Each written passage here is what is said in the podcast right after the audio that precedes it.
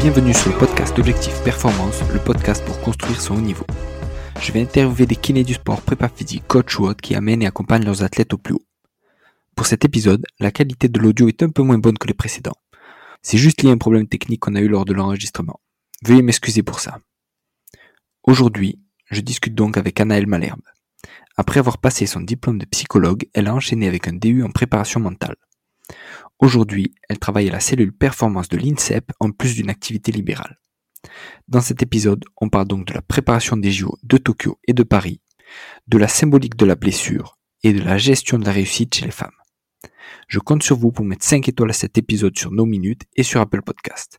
De la même manière, je vous encourage à partager cet épisode avec vos collègues pour le débriefer entre vous. Bonne écoute à tous. Salut Anaël. Salut Julien. Merci à toi d'avoir accepté cette demande pour le podcast. Avec plaisir. Est-ce que tu peux revenir en, premier un peu sur, euh, sur ton parcours ben, en tant que sportive et après euh, les études qui t'ont mené à, la psychologie et, à la prépa mentale ensuite? Oui. Euh, bah écoute, moi, mon parcours sportif, je viens du judo et, j'ai fait, enfin, ça a été vraiment mon, mon sport principal pendant des années jusqu'à ce que je me blesse et que je sois pour le coup obligée d'arrêter euh, du jour au lendemain. Euh, et puis euh, maintenant, je, suis, je, reste sur les arts martiaux, mais je pratique plutôt la boxe taille. Donc voilà, je un peu de, un peu de dynamique. et par rapport à mon parcours, j'ai fait l'école des psychologues praticiens sur Paris. Donc c'est une école qui est qui est sur concours et qui permet de rentrer directement dans le vif du sujet, dans le sens où tu es déjà en alternance euh, dès la troisième année, tu as déjà des stages dès la première année avec euh, énormément de champs de la psychologie qu'on apprend et qui, du coup, m'ont permis d'avoir un certain nombre d'outils. Euh, j'ai pu partir au Québec pour intervenir là-bas aussi via, via ma, mon école au final. Euh, et j'ai travaillé dans pas mal de domaines différents. J'ai euh, bossé avec, euh, avec les ados, j'ai travaillé aussi dans les cabinets de, cabinets de conseil en entreprise parce que bah, au départ je trouvais pas forcément. Et puis j'ai travaillé dans les risques psychosociaux, le psychotrauma et tout ce qui est psychologie du sport. Donc c'est en fait au final différentes briques de mon parcours qui euh, qui me permettent euh, d'intervenir de manière différente avec euh, les personnes que j'accompagne maintenant, que ce soit sur la performance, mais aussi des fois des problématiques professionnelles ou personnelles. D'accord. Et, qu'est-ce qui t'a amené justement à, la performance au, sens large, tu vois, aussi bien dans le pro que dans le sport? Qu'est-ce qui t'a fait pousser dans ce champ-là? Bah en fait, j'ai allié deux choses que deux choses que j'aime, c'est-à-dire le sport et, et la psychologie. Euh, le fait d'avoir travaillé euh, en psychotrauma et j'ai beaucoup j'ai beaucoup travaillé pendant les attentats euh, donc euh, Charlie Hebdo ou même enfin voilà tous les attentats qui sont passés sur Paris qui ont été assez assez difficiles. Et le fait de travailler sur ça bah, tous les jours pendant cette période-là émotionnellement c'était aussi assez impactant. Et je me suis dit que j'avais envie de travailler aussi sur des choses qui étaient positives euh, et en psycho, on est souvent sur ce qui va pas, et je trouve que c'est bien aussi d'aller sur ce qui va. Euh, et le fait de, travailler dans le sport en parallèle, bah, ça m'a encore plus donné envie de prendre plus de temps sur, sur cet aspect-là. Et puis, euh, le côté performance, je trouve que il est intéressant dans le sens où, comment dire, on va dans cette optique de comprendre comment le cerveau il fonctionne, comment on prend des décisions, comment on gère des émotions. Euh, tout le monde est différent, tout le monde a un, bagage ou une histoire euh, qui lui est propre. Et je trouve toujours intéressant et challengeant de se dire voilà comment je peux optimiser les choses pour être encore plus performant dans ma vie sportive ou dans ma vie de tous les jours. Et donc du coup voilà, j'ai imbriqué euh, euh, ces, éléments pour bosser en, on va dire en psychologie de la performance aussi avec les athlètes olympiques. Et justement, quand tu travaillais euh, notamment sur les attentats à Paris, en même temps, tu continuais aussi l'INSEP à côté? Exactement. En fait, au départ, euh, j'avais pas un temps plein à l'INSEP. Euh, j'étais euh, sur des vacations au tout début, c'était quand même assez précaire au départ.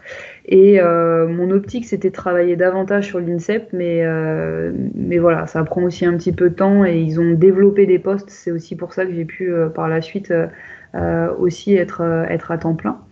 et donc, du coup, le fait de bosser en psychotrauma, ça a été enfin comment dire, à la fois je voulais développer ma clinique, à la fois c'est un sujet qui m'intéressait parce que je trouve que c'est très complexe et pouvoir aider des gens. Et tu vois, il y a, y a, des moments où je me suis retrouvée dans des situations où euh, on avait des, astreintes avec des appels de crise, avec des gens qui étaient en pleine crise suicidaire, et qui, mmh. euh, je me rappelle d'un patient qui appelle et qui a la corde au cou. Et du coup, tu es obligé de négocier euh, et, de faire en sorte que, bah, au final, la personne redescende, qu'on puisse faire un entretien, appeler, appeler les pompiers, etc.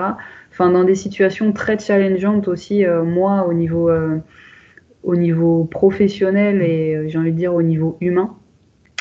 Et, euh, et du coup, voilà, c'est quelque chose que je voulais aussi euh, comprendre, euh, développer, et puis des fois avoir l'impression que tu, mine de rien, tu sauves des vies parce que tu en as qui te font aussi ce feedback-là, que voilà, si tu n'avais pas été là au bon moment mmh. et de la bonne manière, c'était plus complexe pour eux.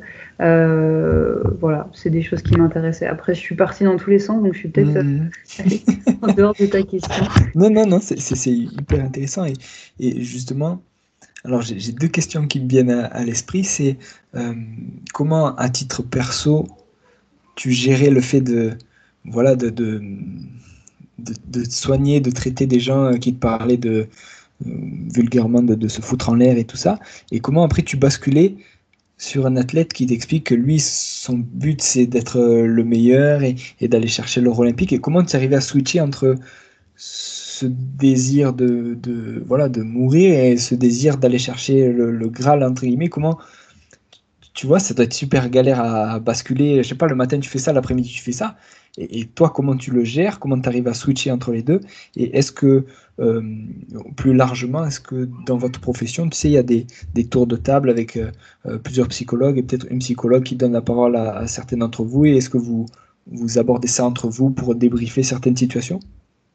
Euh, alors déjà par rapport au switch, au final, le fait de changer d'espace, de changer de lieu de travail, euh, moi ça me permet de vraiment basculer de l'un à l'autre. Mmh. Euh, et, du coup, j'avais des jours aussi bien définis à l'INSEP et, des jours bien définis en psychotrauma. et, je pense que j'ai cette capacité à aussi naturellement switcher, être à fond dans, dans ce que dans les missions que j'ai, enfin en tout cas dans ce que je dois faire à l'instant T. Euh, ça fait peut-être partie de la perte d'ailleurs. Mhm. Euh, et hum, la deuxième question, c'était? C'était est-ce que, en, tant que psychologue, vous avez des, des, tours de table, tu sais, pour débriefer des situations entre vous? intervision, euh, Alors en fait, ça c'est au choix, c'est-à-dire que tu as, as, certains psys qui décident de continuer à travailler sur eux et donc du coup qui font un, un travail euh, thérapeutique avec un autre psy. Mmh. Euh, T'en as qui font l'intervision, la supervision. Donc intervision, c'est quand tu es avec un groupe de pairs et justement on va partager par rapport à une situation donnée pour euh, aussi avoir le, le, feedback de nos collègues. et supervision, c'est plus on va dire un, un psy un peu expert qui, mmh. qui t'aide pour bah, réfléchir sur ta pratique. Et mmh. Moi, ce que je fais au final, c'est que je suis à la fois sur un travail sur moi, parce que je pense que c'est important en tant que psy de bien se connaître et de savoir à mmh. quel moment tu parles de toi et à quel moment tu parles de l'athlète, par exemple. Euh, et, euh, et j'ai commencé à mettre en place un peu d'intervision avec des collègues. Donc c'est plutôt un groupe informel où euh, justement l'idée c'est qu'on puisse euh, échanger sur nos pratiques, sur nos outils et puis des fois sur les challenges c'est super et, je te rejoins pleinement quand tu dis que se connaître soi-même, surtout quand on est euh, censé aider les autres, c'est une certaine base quoi. Parce que si toi t'es pas sûr de toi, tu sais pas où tu vas et, entre guillemets t'as plein de failles, ben c'est compliqué après d'arriver à, aider les autres. Et mm. à quel moment, donc là on parlait surtout de, psychologie et de psychologie euh, du sport, euh, à quel moment tu t'es formé en prépa mentale et, du coup, euh, qu'est-ce que ça t'apporte par rapport à ce que tu avais fait en psychologie? Bah, en fait, je me suis formée en cinquième année, donc en même temps que je faisais psychoprate et j'ai commencé à, à, bosser euh, sur l'aspect psycho du sport avec euh, bah, du coup mon ancien maître de stage à cette époque-là et maître de mémoire. Et donc du coup j'ai abordé euh, tout ce qui est aspect motivationnel auprès de auprès d'athlètes de haut niveau, du, du judoka ceinture noire et d'entraîneurs, parce que je voulais comprendre aussi ces mécanismes-là au niveau conscient et inconscient. Mm. Et du coup, bah, c'était aussi en rapport avec mon sport. Donc, mon mémoire a duré trois ans, donc on est quasiment sur un mémoire thèse à psycho. Mhm. C'est assez, c'est assez intense. Mm. Euh, et ça m'a énormément plu. Et donc, du coup, quand je suis sortie de psychoprate, euh, j'ai fait un DU pour me former justement euh, à la dimension mentale. et plutôt voir un peu les outils en prépa mentale parce que sur l'aspect psy, c'est. on est sur des choses qui sont assez simples et quand tu as déjà 50 cursus, mm. tu n'en apprends pas non plus mm. énormément.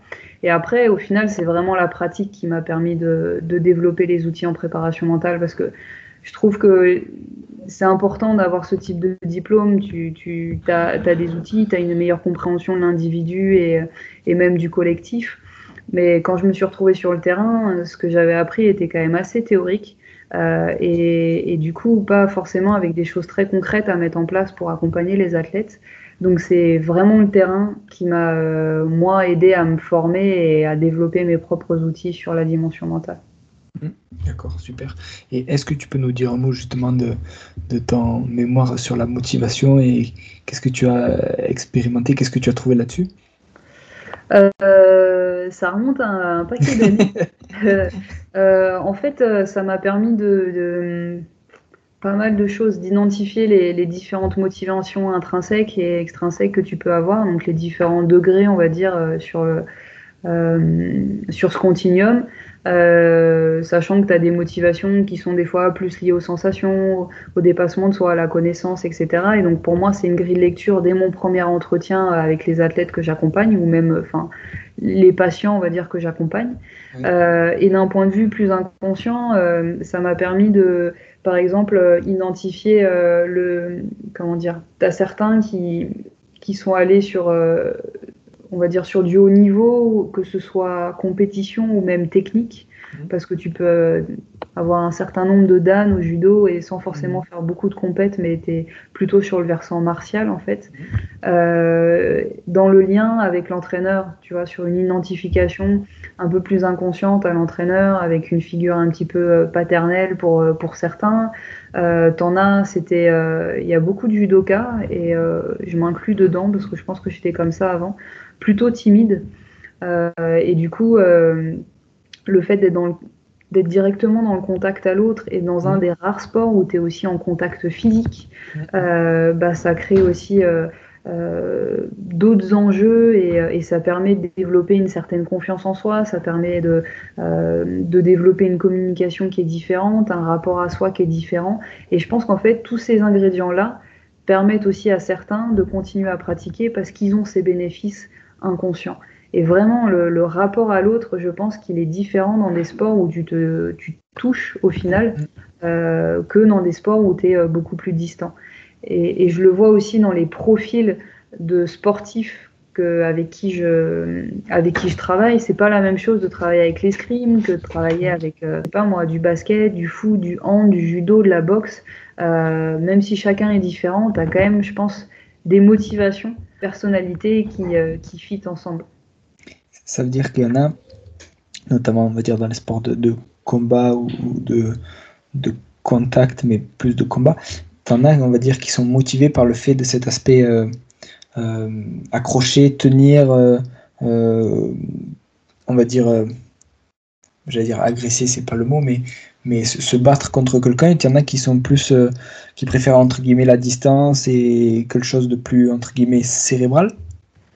Bah en fait, par exemple, si tu prends le judo, il y en a certains euh, qui, euh, quand ils sont dans une quête de, dépassement de soi, vont chercher à, aller au bout de leurs limites physiques et mentales, mais aussi, comment dire, en fait, c'est un peu complexe parce que c'est très imbriqué euh, mm. et qui du coup vont chercher par exemple à trouver plein de petits trucs techniques pour être encore plus efficaces euh, sur leurs spéciaux par exemple. Mm. Mm. Euh, T'en as d'autres euh, qui vont vraiment faire du judo parce qu'ils aiment les sensations que ça procure, mais comme un nageur, hein, un nageur qui le lien avec avec l'eau bah, fait que ça, ça, donne, ça procure des sensations qui sont différentes que tu trouves pas dans des sports terrestres entre guillemets. Euh, donc, en fait, tu peux trouver énormément de choses différentes. Un athlète de très haut niveau, tu en as certains qui aiment le côté euh, concurrence, adversité, euh, mm.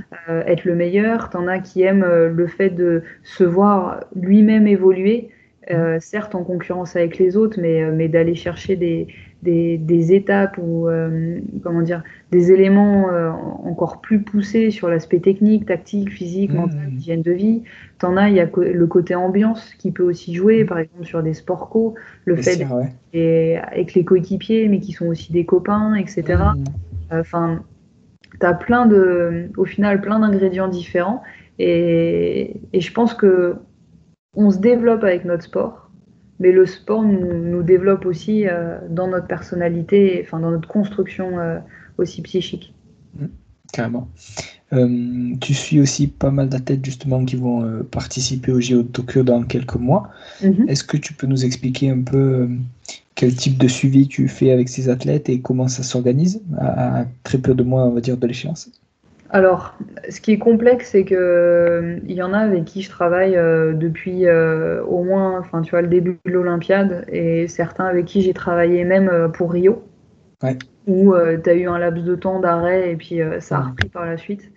Euh, donc ça fait des années qu'on travaille ensemble et on est sur des choses extrêmement fines, mmh. euh, sur euh, la connaissance de soi, mais aussi sur l'optimisation de la performance. Par exemple, prendre les décisions au bon moment, gérer l'incertitude, la relation avec l'entraîneur pour que ce soit aussi quelque chose de, de positif et d'optimal, sur réussir à switcher pour basculer d'un état émotionnel à un autre. Euh, et t'en as d'autres qui, là, sont en train d'arriver à très court terme. J'ai dit à, mon chef, c'est que euh, fallait aussi qu'on qu fasse attention à, au message qu'on véhicule parce que quand tu viens trois ou quatre mois avant les Jeux Olympiques, il mmh. n'y euh, a pas de baguette magique. On ne mmh. va pas tout réinventer. Donc, on va cibler un objectif ou une priorité mmh. euh, pour que euh, voilà, il progresse là-dessus et il s'approprie certains outils. Mais je trouve que c'est très très court terme et il y en a certains où euh, bientôt, enfin, pour moi, l'idée, c'est même de dire non, tu vois, en termes d'accompagnement, en disant, voilà, euh, on va faire euh, X séances, mm. ça suffit pas pour pérenniser la dynamique. Donc, c'est pas du tout la même manière de travailler quand ça fait 4, 6 ans que tu travailles avec un athlète ou quand c'est 3 mois avant une mm. très grosse échéance comme les Jeux Olympiques. Et par rapport au Covid et au fait que les JO étaient euh, reportés d'un an, est-ce que tu as vu, toi justement, par exemple, sur les athlètes que tu suivais depuis longtemps ça, est-ce que tu as vu des, des, stress ou des pathologies ressurgir avec ce fait euh, de se préparer pour un objectif, que le truc soit annulé, qu'il soit reporté, mais que, tu vois, pendant des mois, euh, on se demande toujours comment ça va se tenir, etc. Est-ce que tu vois des trucs ressurgir? Euh, bah, la gestion d'incertitude, elle est assez, euh, assez complexe, surtout qu'on n'a pas tous les éléments pour préparer les jeux. Mm. Euh, y a, ça change tous les jours, donc c'est voilà, c'est, ça demande beaucoup de capacité euh, de résilience, capacité d'adaptation et, euh, et, de gestion des émotions aussi. Mm. après, il y a, y a, des affects dépressifs qui sont ressortis, notamment mm. pendant le premier confinement, avec pour certains beaucoup d'anxiété. Euh, des, des, des, manques de motivation ou euh, le fait de re-questionner aussi le sens de leur engagement. Mm. Euh, donc, j'ai envie de te dire, on va être sur ces, principalement ces éléments-là. après, il y a eu peut-être, mais pas avec les athlètes que, que j'accompagne, mais j'ai des collègues qui ont, qui ont, travaillé sur des fois certains, certains troubles addictifs mm. sur, sur cette période mais voilà, on, est sur euh, des choses entre guillemets assez classiques au niveau, euh, au niveau psychique. Tu vois, on n'est pas sur euh, la schizophrénie ou sur une décompensation psychiatrique.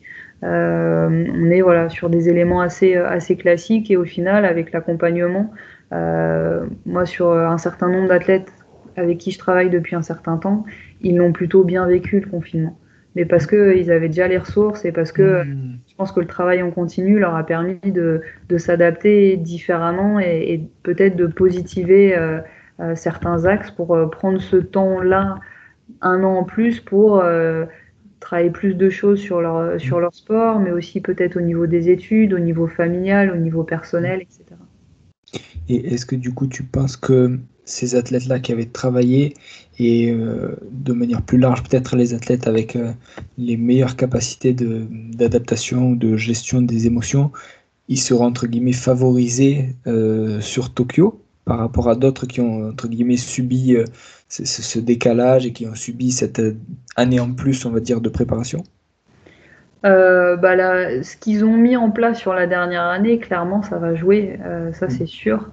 C'est-à-dire que ceux qui ont peut-être moins travaillé, ont été moins rigoureux à l'entraînement, ça, ça, va se voir sur, sur, le, sur le bilan final, hein, c'est sûr. Euh, après, c'est pas parce que tu as eu une période assez, enfin, de, de, quelques semaines avec, euh, avec peut-être beaucoup d'anxiété ou quelques troubles mm. dépressifs que tu n'es pas en capacité par la suite à être performant. Euh, donc, c'est compliqué de répondre à ta question, mais je pense que ça dépend aussi vraiment de ce qu'ils ont produit après sur, sur le terrain. Mm. Et donc, vu que tu suis des athlètes olympiques, tu en as que tu suis qui vont sûrement faire Tokyo et qui vont viser Paris. Et comment tu gères justement cette, cette premier objectif qui arrive très vite là et l'objectif de rester motivé pendant 4 ans ensuite de préparation pour aller jusqu'à Paris, pour performer à Paris?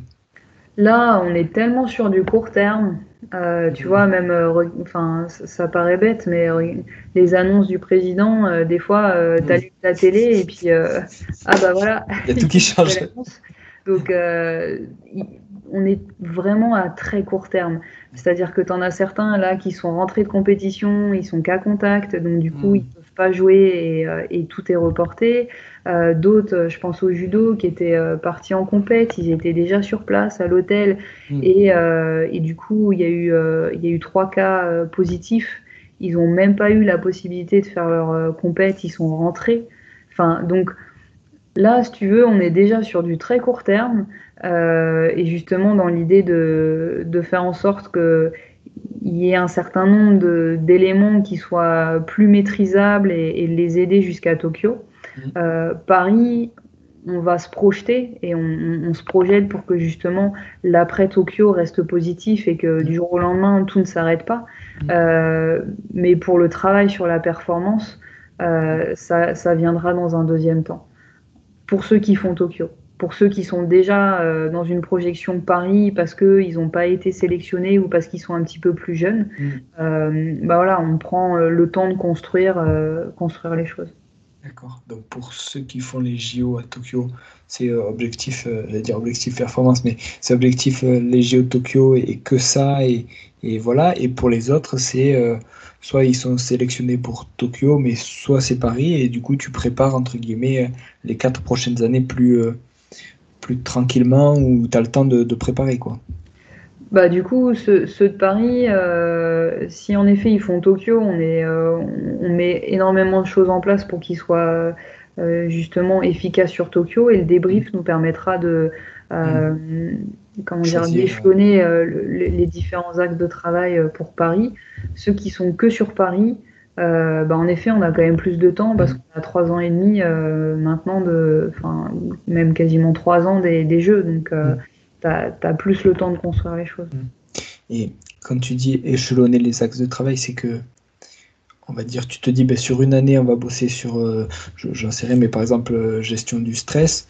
quand ce sera acquis, on passera sur gestion des émotions et tout comme ça. Ou est-ce que tu travailles, tu travailles un peu tout en même temps Ou est-ce que justement, tu as une une ligne directrice, euh, c'est quelque chose de temporel Non, moi en fait, je définis le besoin avec l'athlète. On, tient un premier film et quand par exemple on travaille sur euh, la gestion euh, du stress, ça permet aussi d'avancer sur tes capacités attentionnelles, sur mm. la confiance en soi, etc.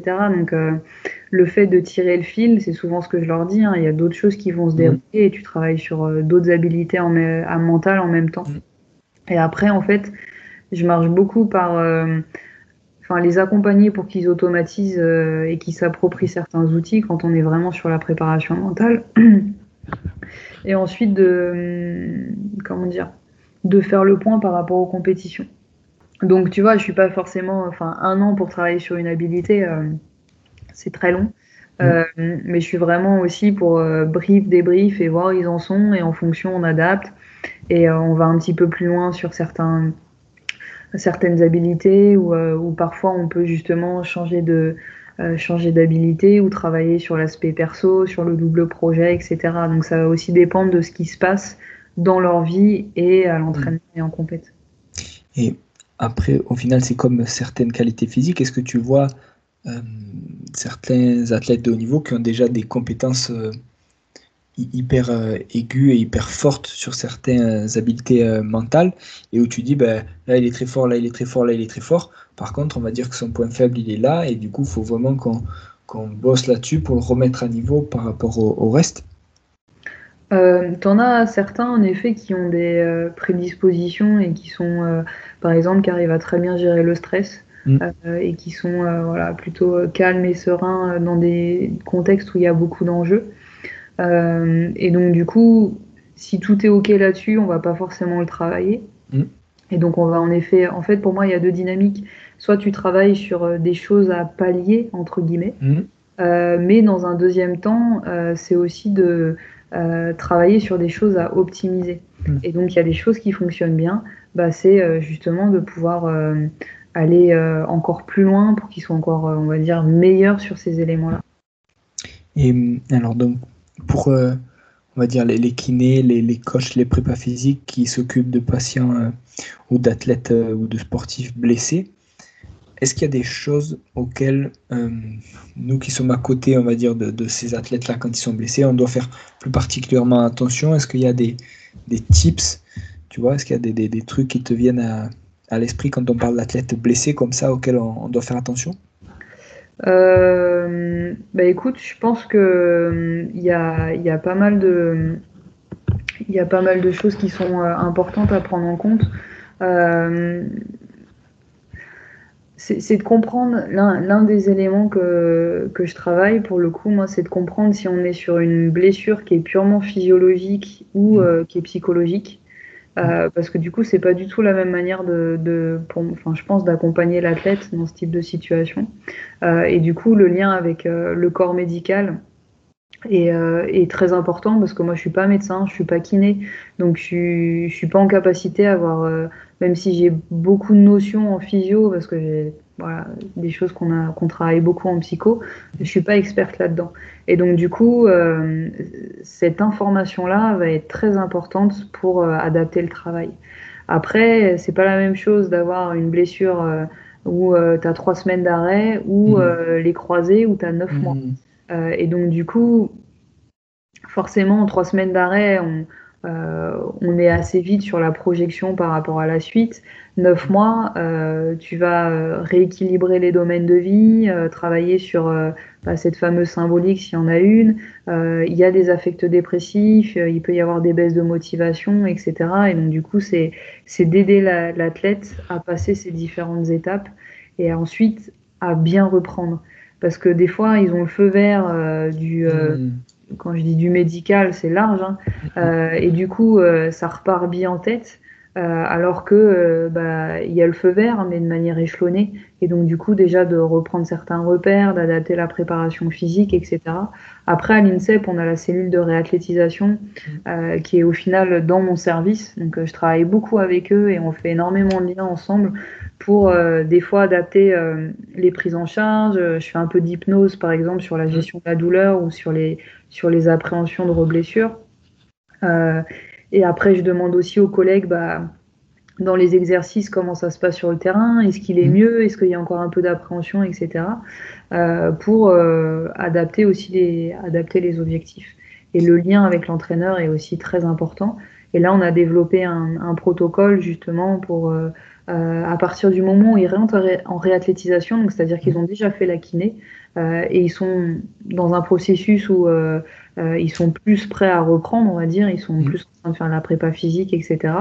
Euh, bah, de voir justement euh, différents indicateurs au niveau psychologique pour identifier qu'est-ce qui est OK, s'il y a des axes de travail, faire un feedback au staff médical avec les éléments qu'on peut transmettre, avec l'accord du sportif, pouvoir faire un feedback à la sortie aux entraîneurs pour mm. justement leur dire bah là tout est ok ou euh, peut-être euh, petit point de vigilance il y a une appréhension de reblessure euh, donc mm. tel mouvement un peu plus de pédagogie etc mm. donc tu vois sur un processus large et justement tu parlais de notamment de séances d'hypnose sur la gestion de la douleur comme ça est-ce que ça t'est arrivé de faire des séances vraiment communes avec par exemple l'athlète et autour par exemple le kiné toi et l'entraîneur par exemple et Et tu vois, chacun bosse avec l'athlète, l'athlète entre guillemets un quart d'heure, et à chaque fois vous vous questionnez, ben ouais, ben pourquoi tu lui fais faire ça à ce moment-là? Toi, l'athlète, qu'est-ce que tu ressens? Tu vois, est-ce que vous avez des séances vraiment où vous êtes tout autour, tous autour de l'athlète et à échanger? Alors, je le fais. Je le fais avec les entraîneurs, mais sur l'optimisation de la performance. Mhm. Donc, euh, c'est pas forcément un athlète qui est blessé. Mhm. Il peut, mais, euh, mais pas forcément. Je le fais avec les collègues de la réathlée parce mhm. qu'on est déjà dans, une dans un processus de reprise. Euh, et avec le, staff médical, en fait, euh, je fais directement le point avec les médecins quand il y a, y, a y a, des points de vigilance. Et, et, des fois, on fait des staffs où l'idée c'est d'avoir bah, tout le monde autour de la table. Mais vu que je suis plutôt sur le versant performance, mmh. euh, tu vois, je vais être. Il y, a des moments où je peux aussi orienter aux collègues la prise en charge des athlètes parce que justement, je suis plus au médical. J'étais au médical avant à l'INSEP, maintenant je suis au pôle performance. et donc, c'est vrai qu'il y a des fois un peu moins ce travail-là mmh. parce que on est. Performance, ouais de l'autre côté. Et je reviens sur quelque chose que tu as dit sur la blessure purement physiologique ou, psychologique et, la symbolique. Comment, comment toi tu arrives à déterminer, on va dire, euh, où tu mets le curseur entre euh, purement physiologique et euh, purement psychologique? Est-ce que tu as un bilan ou une grille de lecture en fonction des, mots qu'il va te dire? Et comment tu dis, ah ben oui, ben là on est pile entre les deux, là c'est purement physio ou purement psycho? J'ai pas de, il n'y a pas de test ou tu vois de, de grille de lecture comme ça. En fait, systématiquement, euh, je vais chercher quand même l'info au niveau de, on va dire, du corps médical ou des collègues de la réathlée en fonction d'où où situe l'athlète dans le processus de, de reprise pour avoir cette information-là physiologique. Et après, je questionne aussi beaucoup les athlètes sur euh, ce qui s'est passé à ce moment-là. Euh, est-ce qu'il y a des bénéfices à être blessé parce que j'ai plus de temps pour, euh, pour me préparer ou pour récupérer? Mm. De voir aussi si des fois il y a des difficultés relationnelles parce que tu as des, as des blessures qui peuvent être entre guillemets liées à, des ruptures relationnelles aussi, mm. que ce soit avec l'entraîneur ou que ce soit avec le petit copain ou la petite copine. Hein. Mm. donc du coup, ouais. Et puis, tu as, des parties du corps qui euh, mm. peuvent avoir certaines symboliques. Tu vois, je pense au genou, mm. J-E-N-O-U-S ou G-E-N-O-U, peu importe, mais on est souvent sur euh, des fois des, des, aspects un petit peu plus relationnels. Après, on va pas faire de la psychologie de comptoir, mais c'est vrai que dans les faits, quand, quand on, quand on et qu'on élargit, souvent, il y a des choses qui sont pas complètement OK. Pareil entre euh, des fois le côté un peu plus masculin, féminin, etc mais je m'en sers comme, comment dire, un peu, euh, un peu en toile de fond pour euh, avoir une idée de l'aspect plus inconscient là-dessus. Mhm. Euh, mais je vais toujours voir aussi au niveau de l'athlète ce qui lui parle ou ce qui lui parle pas et l'aider à verbaliser pour comprendre justement la symbolique.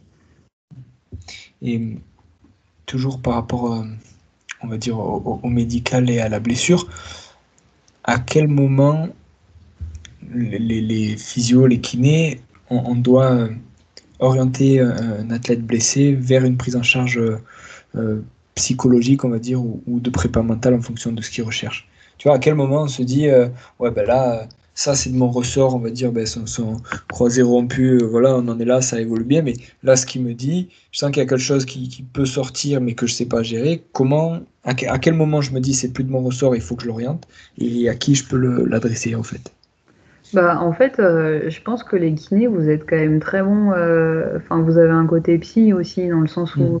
les athlètes vous parlent beaucoup.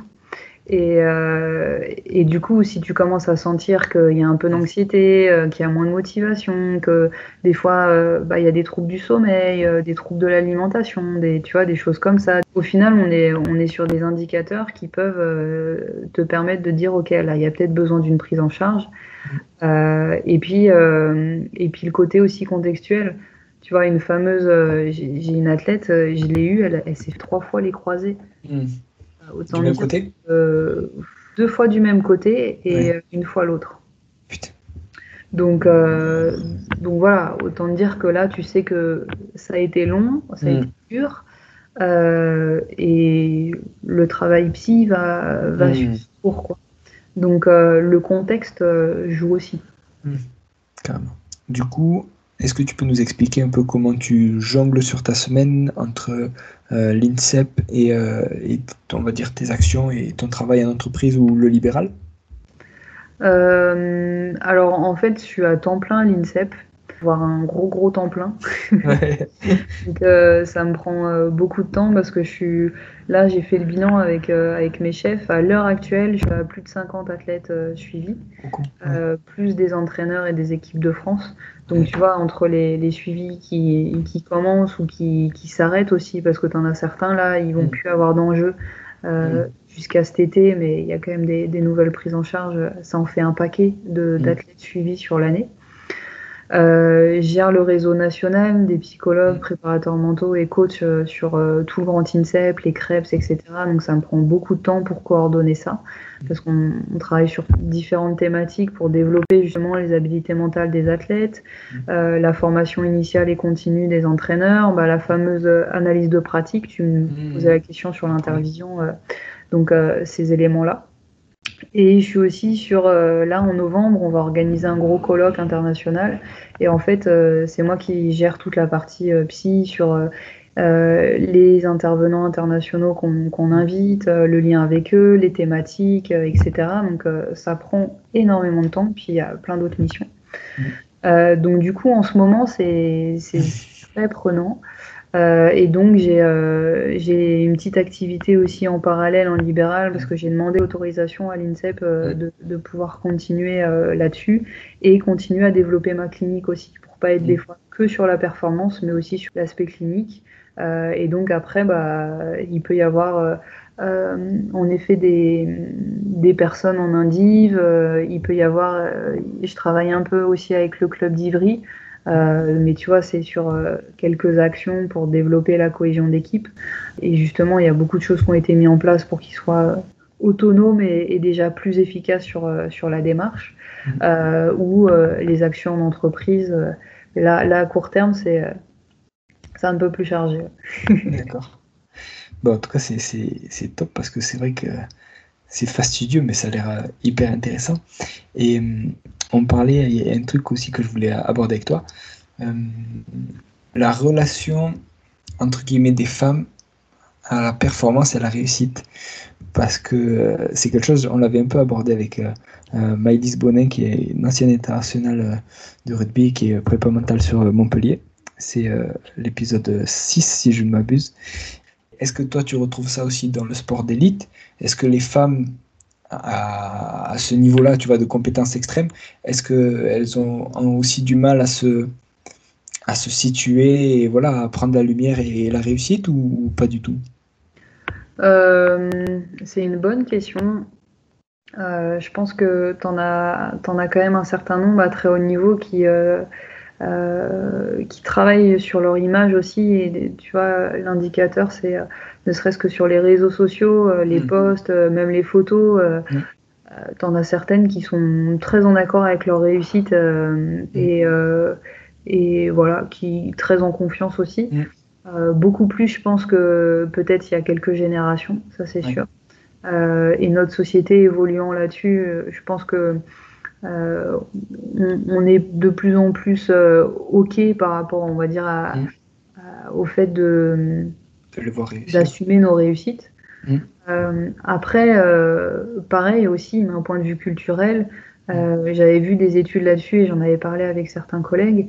On va davantage, comment dire, mettre en lumière les garçons des fois à l'école sur certains aspects. Là, je pense par exemple aux, aux, jeunes qui sont à haut potentiel, donc ceux qui ont un, un QI euh, HP ouais. développé que la, la, moyenne. En fait, les garçons sont beaucoup plus vite identifiés parce que justement, vu qu'il y a plus de, comment dire, plus de facilité à prendre la parole et c'est un petit peu plus autorisé de se montrer, de s'affirmer, etc. en tant que garçon, mmh. euh, on les identifie beaucoup plus vite. Alors que mmh. un certain nombre de filles, euh, où on n'identifie pas qu'elles sont à haut potentiel, parce que euh, plus discrètes, parce que à moins osé, et parce que l'éducation fait que euh, c'est encore un petit peu plus timoré. Tu vois, c'est pas pour faire des clivages et dire mmh. c'est bien ou c'est pas bien, mais ça existe. Mmh. Et ça existe. Et, mmh. et, du coup, tu vois vraiment cette population au potentiel. Je trouve que c'est assez révélateur aussi de l'éducation au sens large qui, enfin, comment ça s'organise à, notre époque. Mm. Et je pense que ça a bien évolué. Ouais, et ça a bien évolué, mais c'est vrai que je pense qu'il y a encore du, du boulot à faire. Enfin, on va pas entrer sur un débat là-dessus, mais rien qu'avoir euh, l'écart de salaire qui entre les hommes et les femmes. déjà, quand tu vois ça, moi en tant qu'homme, au, début, ça me. Je, réfléchissais pas trop, tu vois. Enfin, ça, ça me, me, choquait pas. Je me dis, bah, ça a toujours été comme ça, il y a peut-être des raisons que j'ignore. Puis après, je me suis dit, attends, mais ça veut dire que moi, ma mère, par rapport à, un homme qui a les mêmes compétences qu'elle. Et, en fait, elle sera, quoi qu'il arrive, payée moins. Et je dis, mais ça vaut aussi pour ma femme. Et le jour où j'aurai des gamines, ça vaudra aussi pour elle. À, compétences égales, elles seront toujours payées moins. Mais au final, pourquoi? Enfin, C'est pas parce que ça a toujours été comme ça qu'il faut que ça reste comme ça. Et, je pense que tout le monde a sa part, entre guillemets, à, à, faire et à, prendre là-dedans. quoi. Exactement. Et, euh, et, et, je pense que il y a, y a, encore, euh, il y a encore du chemin, euh, il, y a, encore du chemin là-dessus, mais même, tu vois, euh, le sport masculin est beaucoup plus regardé et, et, plus facilement mis en lumière que le sport féminin. Tu mm. regardes le foot, le foot mm. féminin, on commence à regarder, mais depuis quoi? Depuis. ça fait quelques années. Ouais, ça fait peut-être deux mm. Euh, et tu as plein de sports, c'est pareil. Et mm. idem sur, j'en parlais avec, une athlète euh, euh, semaine dernière. Tout ce qui est paralympique, on, peut mis en lumière les compétitions. Mm. Si tu veux regarder les résultats, tu as intérêt à être bon sur ta mm. recherche Google parce que c'est pas forcément justement apprécié à sa juste valeur et, et mis en lumière à sa juste valeur. Donc du coup, tu as quand même des... Une gradation. Exactement. Mm, c'est dommage, mais ouais, je, je... tu as raison, je pense que c'est en train d'évoluer, mais c'est vrai qu'il y a encore euh, pas mal de chemin à faire ouais, là-dessus, c'est clair. Mm. Euh, est-ce que euh, tu as des mentors ou des gens qui t'ont inspiré sur ton parcours ou, ou même avant? Bah, on peut se... enfin, on m'a déjà posé la question. Je trouve que mm. c'est compliqué à dire. Euh, il y a une personne que j'avais beaucoup appréciée dans mon parcours et j'en avais, j'en avais déjà parlé, c'est euh, Yannick Noah, d'avoir travaillé avec lui. Euh, j'ai trouvé ça passionnant parce qu'il a une personnalité, une expérience et énormément de compétences différentes. Et c'est un meneur d'hommes incroyable. voilà, qui je pense a une vision avant-gardiste sur l'aspect mental justement et, et psy qui est hyper intéressante. Euh, après, euh, sur, euh, tu vois, dans ma discipline, pas forcément. Quand j'étais jeune, j'aimais bien Zizou parce que je trouvais qu'il super bien au foot et il y avait plein d'émotions si des jouets, enfin, notamment tous ceux de 98. Ouais, ouais. mais voilà, j'ai pas de, j'en ai pas particulièrement. D'accord, pas de souci. Et au niveau des livres, alors que ce soit dans le sport, là, performance, le leadership ou, autre chose? Est-ce qu'il y en a qui t'ont marqué et que tu euh, relis encore euh, euh, actuellement? Alors actuellement, justement, c'est dur pour moi de lire. j'ai pas assez de temps et j'aimerais beaucoup. J'ai une bibliothèque énorme. et pour tout te dire, j'en lis trois ou quatre en même temps. Parce que du coup, ça me permet de piocher mes envies. Je vais sur un chapitre, après je vais sur un autre. Là, je suis sur un livre de Christophe André, euh, tout ce qui est confiance en soi, estime de soi, qui est génial, parce que euh, je trouve qu'il a une, approche très pédagogique, euh, très terrain aussi. Et, et, je le conseille à certaines personnes que, que j'accompagne parce que voilà, je trouve que tu as des petites choses intéressantes pour mieux comprendre ton fonctionnement individuel, celui des autres et comment faire évoluer les choses. Euh, j'avais lu La sagesse du psychopathe euh, il y a quelques temps, j'ai trouvé hyper intéressant parce que ça donne une autre approche que pour être la psychopathie en positif ou en moins positif euh, selon les métiers, selon voilà, le, la société. Et, euh, et, je lis tout ce qui est aussi en lien avec euh, l'analyse transactionnelle, les thérapies actes, mais voilà, on est sur des, des bouquins très psycho. Ouais, ouais, carrément. Et tu arrives à, justement, avec ces 3-4, est-ce que des fois tu, tu euh, on va dire, tu mets dans ces 3-4 un un peu plus, je sais pas, thriller, polar, un peu plus plaisir et pas forcément dans un but d'apprentissage? En fait, L'une de mes qualités, mais certains proches me disent t'arrêtes jamais. Euh, j'ai besoin de me stimuler intellectuellement. Tu vois, on parlait de motivation intrinsèque. Euh, quand je lis, euh, bah, j'aime les romans, ça m'ennuie plus. Mhm. Et j'ai envie d'apprendre des choses. Mhm. Donc c'est pour ça que j'ai plein de bouquins différents et qu'il y a des fois où je sais qu'il y a des bouquins qui vont me demander beaucoup de concentration. Donc mhm je vais pas forcément les lire si je suis fatiguée. D'autres où, euh, où je trouve ça euh, un petit peu plus ludique et ça se lit, c'est moins scientifique, ça se lit plus facilement et donc je vais prendre quelques chapitres et, et voilà, je vais lire. Si j'ai l'impression que j'ai fait le tour sur le bouquin, euh, je le termine pas et ça mmh. m'arrive de pas terminer les livres et juste d'aller piocher. Euh, et même quand je regarde des films, je regarde en anglais, sous-titré anglais, parce que je me que ça fait progresser en anglais. Et en français, bah, voilà. Donc je suis un peu particulière là-dessus. C'est intéressant. Et euh, alors, Anal, pour terminer, est-ce qu'il euh, y a une adresse mail ou des réseaux sur lesquels tu es euh, la plus active et où on peut te joindre si on a des questions à te poser? Alors, j'ai mon site internet prépamental.fr où justement il y a, y a, beaucoup de choses et même j'ai partagé pas mal d'articles, quelques vidéos ou même d'autres podcasts que j'ai pu faire pour tous les gens qui ont des questions et qui veulent en savoir un peu plus. Euh, donc voilà, sur mon site prépamental.fr et puis après je suis euh, aussi sur LinkedIn et, euh, et, sur Instagram. Et donc sur Instagram, j'ai partage des fois quelques quelques petites vidéos et ça me permet aussi moi de suivre ce que les athlètes font mmh. en fait au quotidien et de savoir un peu sur les résultats où ils en sont, etc. Mmh. Et est-ce qu'ils mettent en place tout ce que tu as travaillé avec eux aussi ça donne quelques billes, mais le mieux, c'est quand même de les voir et de faire l'entretien de débrief. Parfait, tu as raison. Bon, Naël, euh, merci beaucoup en tout cas. Avec plaisir. À très bientôt. À bientôt. Voilà, j'espère que vous êtes régalés. Si cet épisode vous a plu, n'hésitez pas à mettre 5 étoiles sur nos minutes ou Apple Podcast et à le partager. Vous pouvez aussi me contacter directement pour me faire un retour. Si vous voulez que j'interviewe certaines personnes en particulier, dites-le moi. À très bientôt pour un nouvel épisode.